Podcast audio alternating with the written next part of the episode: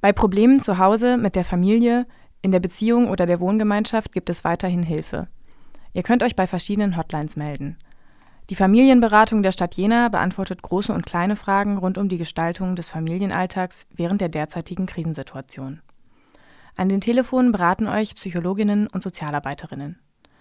Ihr erreicht die Familienberatung montags bis freitags von 8 bis 14 Uhr unter 03641 492833. Auch das Jugendamt arbeitet weiter und hilft in Not- und Krisensituationen, zum Beispiel bei häuslicher Gewalt oder Kindeswohlgefährdung. Schreibt eine E-Mail an asd.jena.de. Montags bis donnerstags von 8 bis 16 Uhr und freitags bis 13 Uhr könnt ihr auch am Telefon Hilfe bekommen. Wählt dafür 03641 492 711. Alle Infos zum Nachlesen gibt es auf radio-okj.info/corona.